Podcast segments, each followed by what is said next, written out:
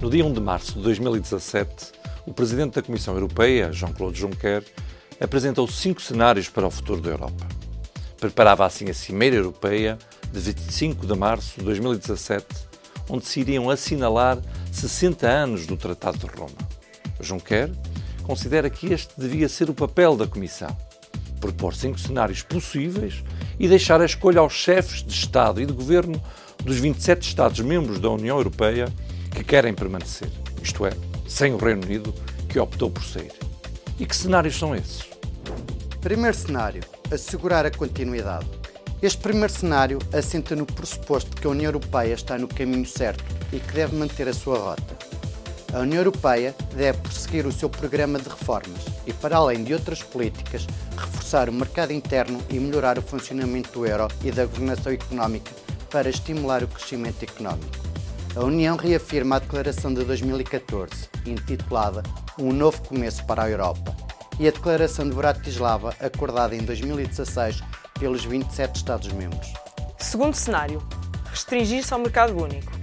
A União abandona todas as ambições de natureza mais política e centra-se exclusivamente no mercado interno. A Europa dos cidadãos é um projeto esquecido e teremos exclusivamente a Europa da economia. A livre circulação de mercadorias, capitais e serviços e também parcialmente de trabalhadores será a única preocupação comunitária. Schengen será abandonado porque não haverá políticas comuns na segurança, migrações, asilo e vistos processo de decisão será mais rápido e a legislação europeia será mais simples. Mas o peso da UE no mundo será mais enfraquecido. Terceiro cenário: quem quer fazer mais, fará mais. O terceiro cenário é a consagração da Europa a várias velocidades. Parte da constatação que haverá Estados-membros que desejam maior nível de integração, enquanto outros preferem ficar como estão. Admite-se como provável que alguns Estados desejem estreitar esforços e interdependências em áreas como a defesa, a segurança interna, a política fiscal e as políticas sociais. Quarto cenário: fazer menos, mas de forma mais eficiente. O quarto cenário parte do pressuposto que a ação da União Europeia constitui uma mais-valia, mas que deve centrar-se num conjunto mais limitado de áreas.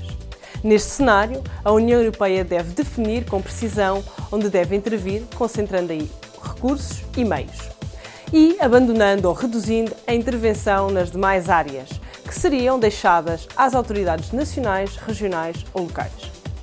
Neste cenário, teremos mais Europa, mas em menos áreas. Quinto cenário: fazer mais em conjunto.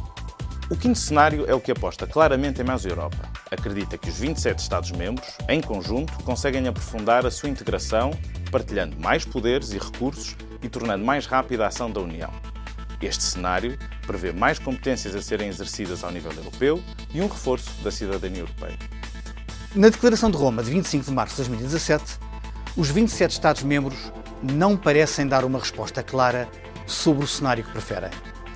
E se é verdade que afirmam que a Europa é o nosso futuro comum e que juntos estamos determinados a dar resposta aos desafios e a dar novas oportunidades aos nossos cidadãos, o que poderia indicar o quinto cenário, fazer mais em conjunto, os chefes de Estado e do Governo também dizem atuaremos em conjunto, a ritmos e com intensidades diferentes quando for necessário.